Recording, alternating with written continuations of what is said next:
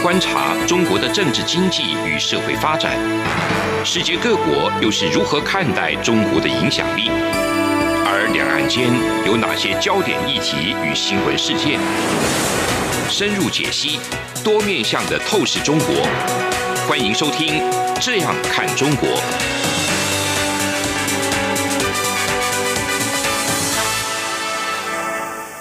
各位听众您好，我是主持人蔡明芳。您现在收听的是中央广播电台的《这样看中国》节目，蔡明芳时间。我们今天节目要谈的主题，就是在后武汉肺炎的这个疫情之下呢，台湾呢与中国在经贸往来关系上呢，会不会有什么样比较大的变化？那我想在昨天，我想世界众所瞩目哈，中国的这个全国人民代表大会常务委员会呢。已经表决通过，要强行制定这个香港特区维护国家安全法，也就是所谓的港版国安法。那这样的港版国安法通过以后呢，对于香港的这个经济地位，势必就会带来一定程度的冲击。哈，目前。报章媒体所显示的，已经有非常多的这一个西方国家，他们已经在考虑是不是要撤销所谓香港的这一个出口的特殊待遇。那美国是已经先表态要暂停对这个香港出口证的这个豁免。那未来可能还会有更多的这个贸易手段会对这个香港实施。对于香港过去的这个特殊地位呢，因为港版国安法的通过，因为中国可以透过政治的力量直接去影响香港的这一些法律或相关的一些立法的执行的话，那其实就会让其他西方各国认为香港已经不再像过去在加入 WTO 之下有那样子的一个独立自主的一个经济地位，所以在这样的背景之下呢，其实。我们就必须要非常的去关心，就是说，到底未来我们台湾跟中国之间这个经贸往来的关系会怎么样？那我想，从过去台湾一开始受到日本的这一个管制，哈，受到日本政府的一个统治呢。呃，我们很多的产业，很多的工业的生产是立基在日本的这个生产技术之下而来的。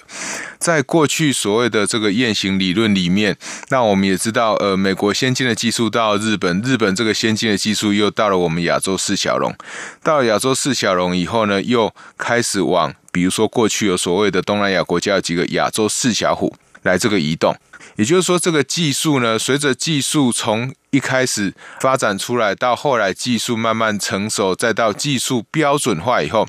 那标准化以后，基本上它就不会有太多高技术生产的一些环节必须要去注意，因为它已经都被标准化了。那所谓的标准化，就是说。它已经变成一个公版，大家要去生产的话，其实不是那么难。那如果生产已经不是非常难，已经非常标准化的产品，那这个时候就很容易会往低生产成本的地方，或者是有很高的劳动丰富的这个生产力的地方去移动。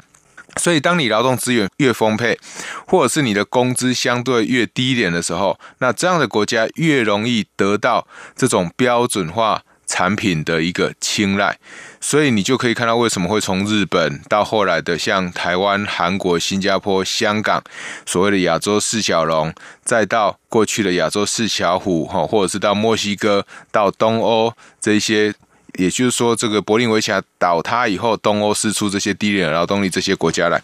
以至于到现在所谓的中国，还有中国崛起以后，因为成本的提高。现在又慢慢移往越南、印度这些国家去，那这个都是整个产业发展的脉络是往这个地方去走。所以，当我们在谈这个产业依赖的时候，其实像台湾这样的经济体，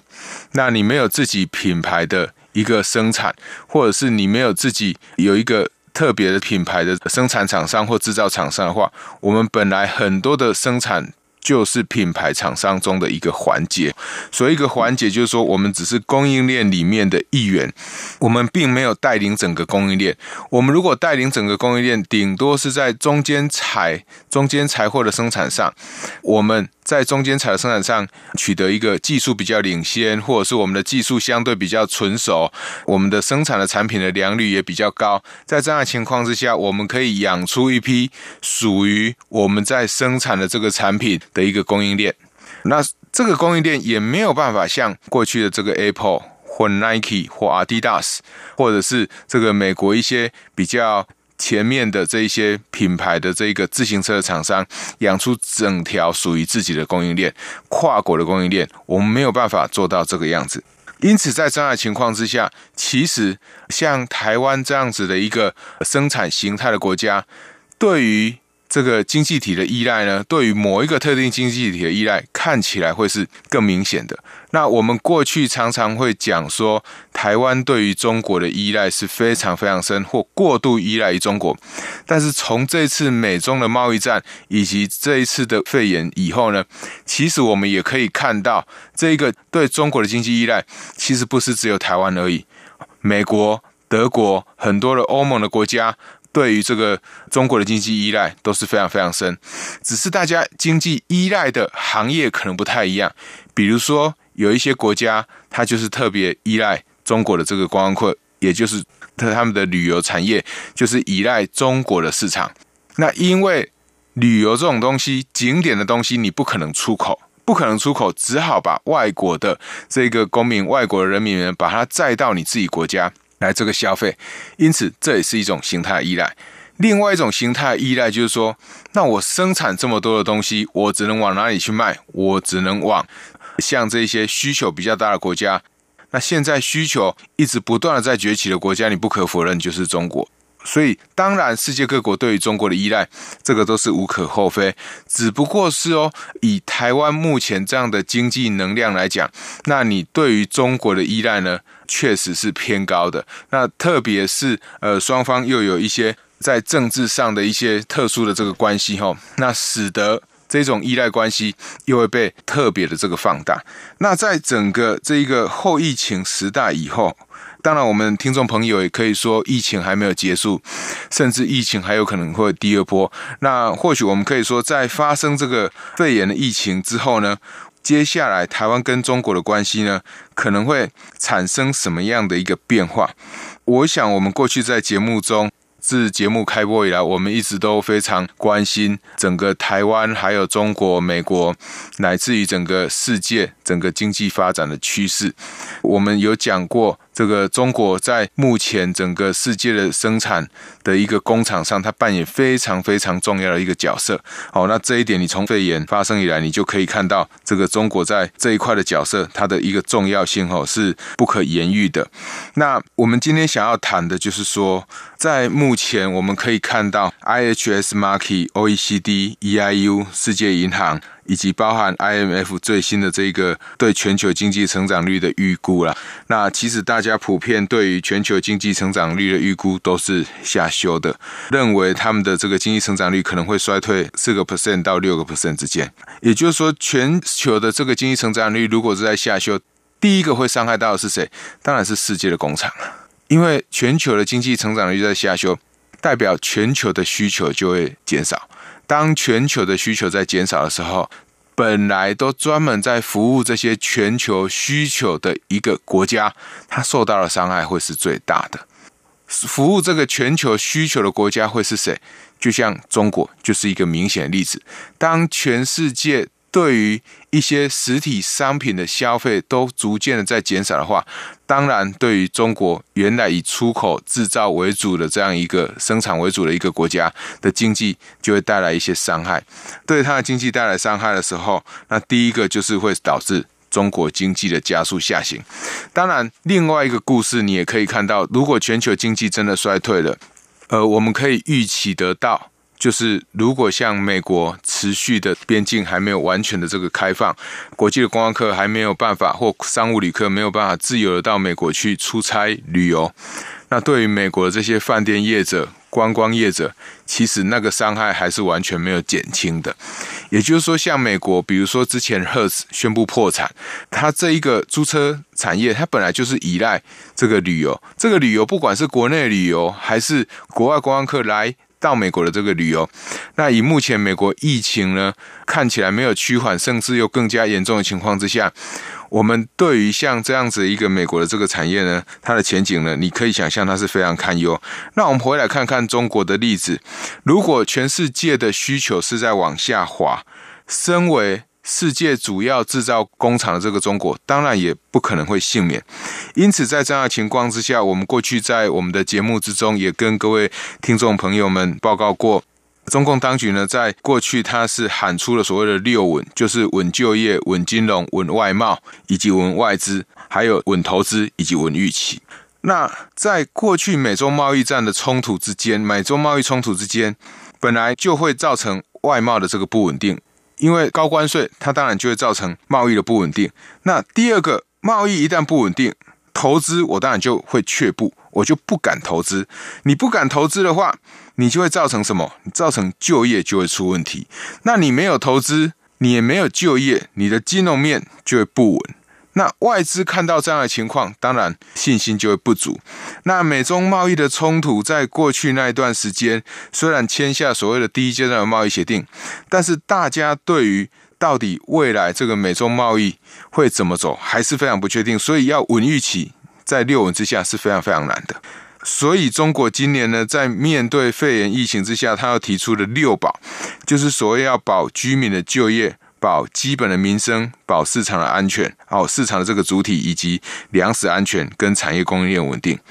但是我们都知道，在保产业供应链稳定之下呢，是不是那么容易的哈？因此，我想从第一阶段来看，从六稳走向六保，某种程度其实它也在告诉你，中国经济下行的幅度是在加剧。这个是我们过去在节目中其实也跟各位听众朋友们报告过。如果中国的经济下行加剧，那过去原来台湾会出口很多的产品到中国去，这个需求势必也会消失。所以就这个角度来看，其实台湾跟中国的经贸关系。或者是这个依赖关系就会没有办法像过去那么样的紧密，这是第一点，我们必须要去强调的。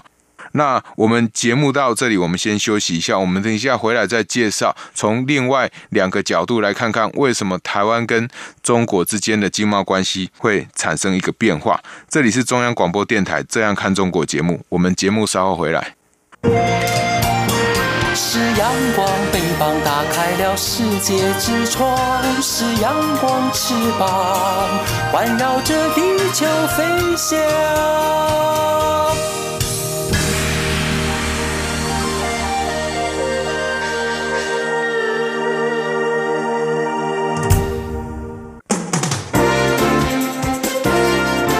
从两岸、国际、历史、文化与财经等角度透视中国的。这样看中国节目，每周一到周五晚间九点三十分到十点，在中央广播电台播出。如果您对这样看中国节目有任何收听想法或意见，欢迎寄信到台北市北安路五十五号，也可以透过电子邮件的方式。节目有两个信箱：二零二零 at rti 点 org 点 tw，或是。二零二零零二零三 news at gmail dot com。再次谢谢听众朋友们的收听与支持，请持续锁定每周一到周五晚间九点三十分到十点播出的《这样看中国》节目。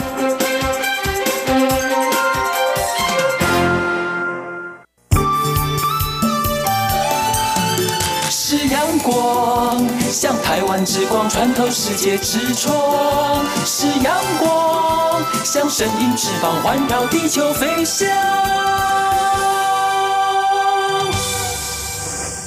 各位听众您好，我是主持人蔡明芳，您现在收听的是中央广播电台的《这样看中国》节目，蔡明芳时间。接下来就是要继续探讨，就是在这个后肺炎的疫情之下呢，那到底台湾跟中国之间的经贸关系？会有什么样的一个变化？刚提到了这个所谓的六保哈，中国经济下行的一个原因，那其中一个。保产业供应链的稳定，这个是目前我想中国政府或中共政权面临最大最大的危机哈。那当然会有很多人认为，我们在过去这个节目之中也跟各位听众朋友们分享过，就是说产业链的这个移动确实没有那么容易。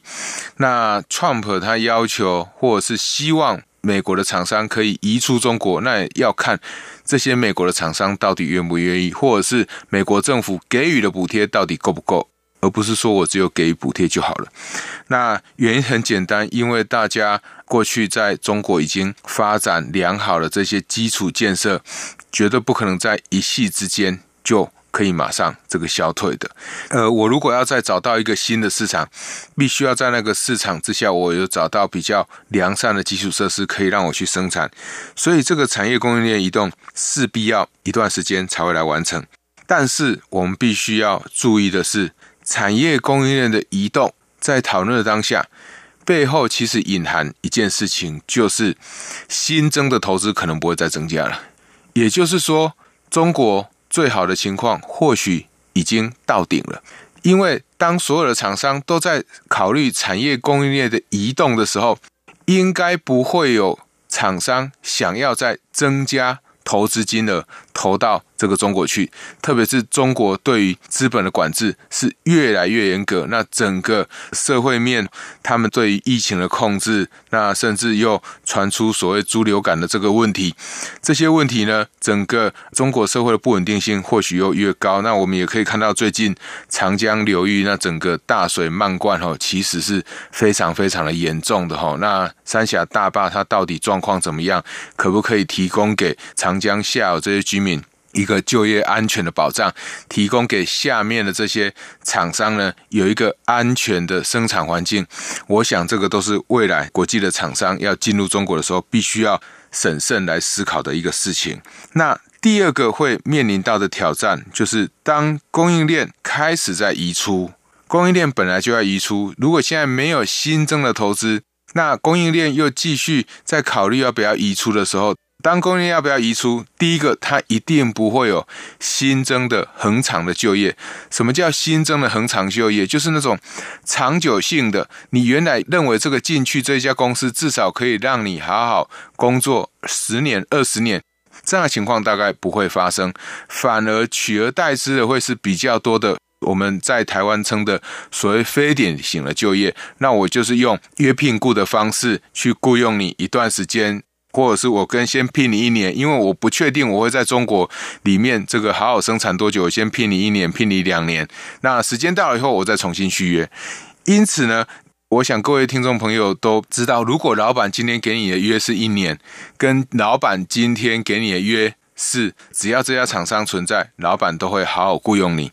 那哪一个你会？比较敢消费，一定是什么？一定是老板可以好好的、长久的雇佣你。也就是在我们过去的一个想象里面，呃，我进去一家企业，除非我想要自己想要离开，不然老板不会轻易的或随意的去 fire 我的话，那我会觉得我的工作是受到保障的。就好比这个最极端的例子，就是你进去国家的这个公务机关。那另外一个就是。假设我今天找到一个工作，但是我这个工作是这个一年，那如果一年到了，老板要不要聘我？我不知道。我好不容易找到一个外商银行，但是其实这个外商银行，我想外商，呃，因为他提供的配也够高，那即便他给你一年，你还是会想要进去。可是我如果今天不是像有那么高的薪资，我的薪资是相对比较低，但是又只有一年的话，当然大家在消费的时候就会勒紧裤带。因此，当这个就业。产业链的供应的问题，产业链不稳定的问题，会导致这个就业减少，或者是大家对于未来的预期不是那么样的乐观，导致对于雇佣的一个需求也会减少。那对于中国经济就会产生一些不稳定的这个因子。好，那我想过去我们也提过，美国政府在五月初他就提出希望跟这个澳洲啊、印度啊、日本、纽西兰、南韩、越南这些国家来筹组所谓的信任伙伴联盟。我想现在最重要的就是信任这两个字哈。我们怎么样到一个地方找到一个让你信任的？我用你的产品，我是可以信任你的。信任什么？信任你是不会去窃取我的技术。不会去窃取我的资讯的，这个是信任。信任这两个字很重要，信任这两个字需要累积起来。我想有很多的厂商，虽然它是一个国际的厂商，但是它也有可能被认为它是某一个国家的公司。那这个就是信任这两个字。信任就类似我们过去在讲的厂商的这个商誉，商誉是需要累积，商誉是需要投资，没有办法在短时间内马上产生这个改变。当然，我们在这个美国对于中国高科技产品做管制的这段时间，我们也看到很多媒体在报道说，日本的厂商可能会供应中国华为产品，南韩的厂商可能会供应中国华为产品。那我们这个时候就必须要去看日本跟南韩的政府要怎么样去做，取得美国政府的信任，认为日本跟南韩的这个厂商，他们不会把美国的技术外泄给这个中国。如果没有办法取得这个信任的话，其实对整个国际供应链来讲，就会再产生进一步的比较大的一个波动。我想这个是各位听众朋友，我们在未来或许需要再进一步注意的哈，特别是在中国国务院总理李克强之前又提出所谓地摊经济，什么时候会产生地摊经济？地摊的特色就是进入障碍很低，那我非常容易进入。今天。我想要去街上卖一个三明治，我可以就可以推着一个餐车，或者是我只要准备一张桌子，我就可以摆在这个路边，然后把我早起做好的二十个三明治、四十个三明治也好，放在桌上，然后提供给大家来购买。进入障碍很低，然后我又可以来获取一定程度的这个收入。那什么样情况下地摊会很多？通常是经济在往下行的时候。就业不是非常好的时候，大家只好找一个最好进入的工作，那就是地摊经济。所以，当李克强在赞许地摊经济的时候，某种程度你也可以知道说，或许中国在就业市场上呢，他们也面临了非常严峻的这个挑战。那在这一波疫情之下，其实不是只有中国，本来世界各国在这个就业市场上，大家都面临很大挑战。大家可以看到，我们上礼拜在节目里面也有跟各位听众朋友们介绍到的，Trump 跟他的对手 Biden 这个民调的差距哦，不断的在扩大。那呃，你不可否认哦，失业的。恶化也会去影响到民众的一个预期。虽然我们都知道这一次全球世界经济的下滑都不是各国政府直接造成的，但是重点在于，如果各国的政府在疫情之后，对于整个就业市场的环境没有好好的控制，或对于整个疫情没有好好的控制的话，就一定会受到民众非常多的这个抱怨。那这一部分，台湾政府在目前大家不断的在讲，就是说我们在这一块当然是做的比较成功的。至于未来的这个复苏，那就要看从今天开始哦，我们台湾也推出所谓的三倍券哦，绑定三倍券，七月十五以后可以开始用。那就要看未来这个三倍券的效果哦，会不会被。激发出来，那我到目前为止会是比较乐观的原因，是因为不只是各家的这个支付业者，各个县市都已经投入在这个三倍券的加码哈，所以我觉得这个三倍券的刺激是可以预期会是相对比较乐观的。那第三个挑战哈，我们讲到的第二个刚刚提到的中国失业问题的增加，其实一样哈，当一个国家的内需不好了。当一个国家的就业不好了，那自然你跟这个国家的往来，本来经济的往来的密切程度就一定会降低，这个是非常直觉可以想得到的。第三个就是我们刚在节目一开始所提到的哈，昨天这个中国人民代表大会通过的。表决强行这个制定哈，这个香港特区维护国家安全法这件事情，那它对于香港的金融地位的弱化会产生什么样的危机？那不管是送中的条例，这个港版国安法的立法，我想香港社会的不稳定性是越来越高。当香港的社会的不稳定性越来越高，这时候会发生什么事？那就发生这个我们刚刚讲到的，世界各国开始在讨论。香港未来，香港的这个自治是不是还可以被确定？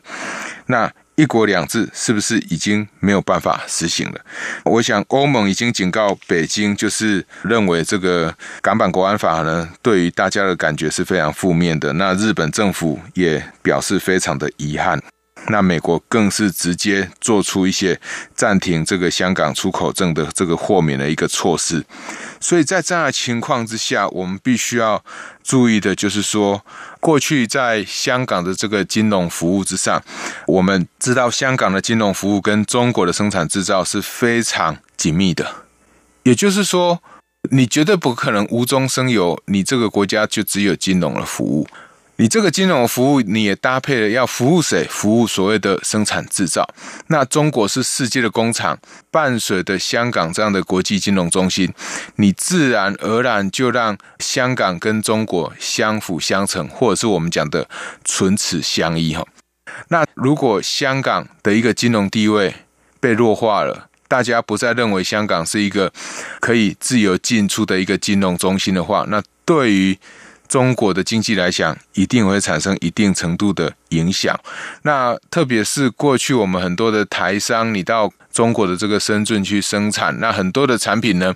我们也都是在香港转口这个出口出去。那在这样的情况之下，一旦香港的特殊地位被取消，那香港跟上海跟中国的其他港口可能就没有什么差异的。也就是说，这个时候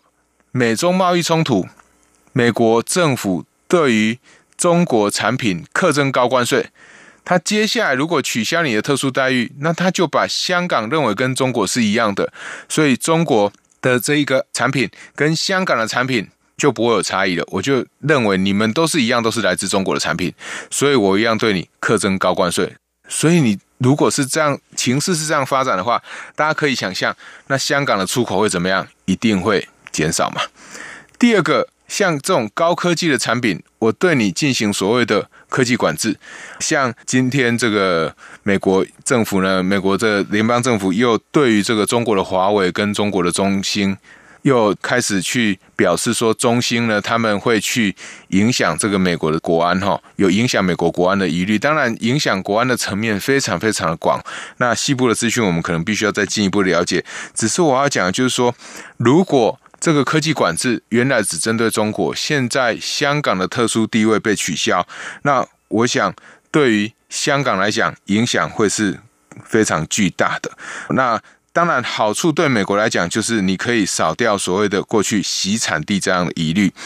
对美国来讲，好处就是这个减少中国透过香港洗产地的疑虑。但是对于香港来讲，那整个经济活动就会 slow down 下来，就会缓慢下来。那因此，台湾跟香港的关系自然也就怎样，也就会慢慢的这个梳理或没那么紧密。那我们最后附带一提的就是说，过去很多人还是不断的在提说，台湾可不可以去取代香港？那我想这个是非常不容易的，不容易。我们并不是说台湾不能成为金融中心，而是台湾不可能成为像香港那样的金融中心，因为香港跟中国的关系。绝对不是台湾跟中国关系可以取代的，也不是我们想要取代的。所以，台湾要发展金融中心的话，可能要考虑的是你如何可以赢得了新加坡或赢得了东京。如果你赢不了这个新加坡或东京，那你要成为金融中心，其实是有一定难度的。所以，因为香港它有它特殊中国的这个因素，可以。让香港变成一个国际金融中心，或让它的国际金融中心发挥更大的效果，但这一块是我认为是台湾这个目前不可能去取代，未来也不可能会取代的。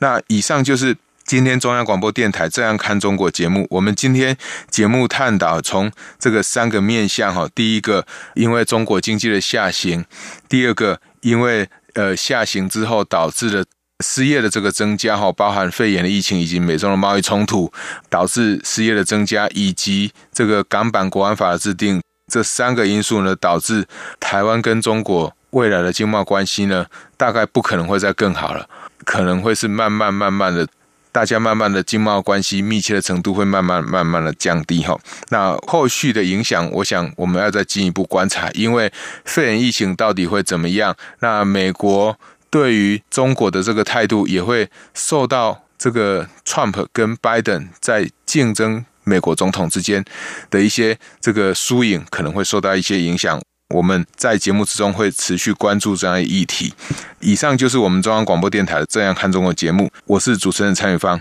谢谢各位听众朋友们的收听，再会。打开了世界之窗；是阳光，翅膀环绕着地球飞翔。